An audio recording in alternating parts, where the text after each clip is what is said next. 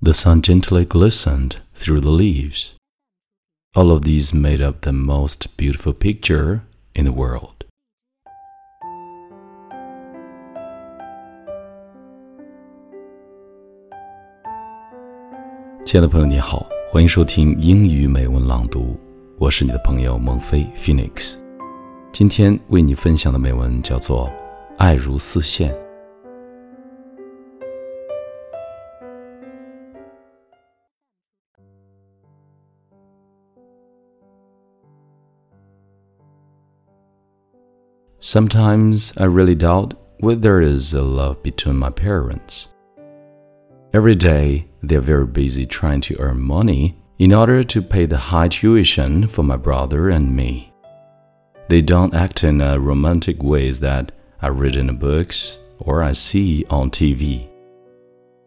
In their opinion, I love you is too luxurious for them to say. Sending flowers to each other on Valentine's Day is even more out of the question. Finally, my father has a bad temper. When he is very tired from the hard work, it is easy for him to lose his temper. One day, my mother was sewing a quilt. I silently sat down beside her and looked at her. Mom, I have a question to ask you, I said after a while. What? She replied, still doing her work. Is there love between you and Dad? I asked her in a very low voice. My mother stopped her work and raised her head with surprise in her eyes. She didn't answer immediately. Then she bowed her head and continued to sew the quilt. I was very worried because I thought I had hurt her.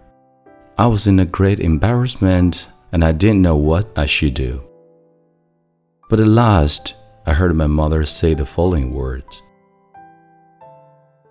Susan, she said thoughtfully, look at the thread.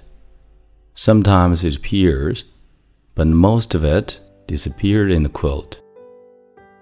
The thread really makes the quilt strong and durable if life is a quilt, then love should be a thread.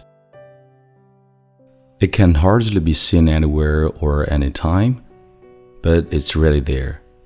Love is inside.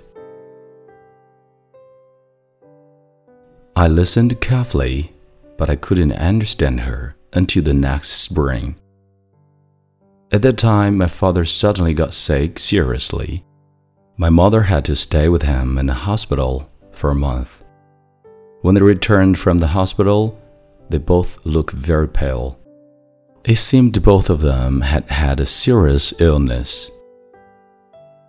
After they were back, every day in the morning and dusk, my mother helped my father walk slowly on the country road. My father had never been so gentle. It seemed they were the most harmonious couple.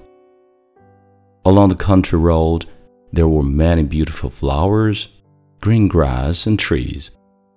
The sun gently glistened through the leaves. All of these made up the most beautiful picture in the world. The doctor had said my father would recover in two months. But after two months, he still couldn't work by himself. All of us were worried about him. Dad, how are you feeling now? I asked him one day. Susan, don't worry about me, he said gently.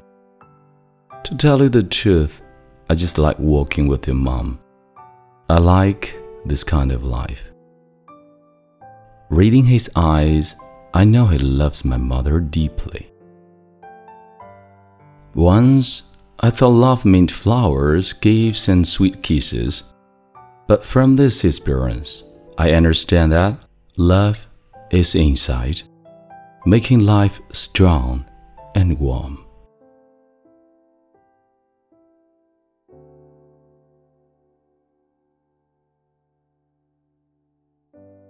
你现在收听的是英语美文朗读，本期节目到这里就结束了。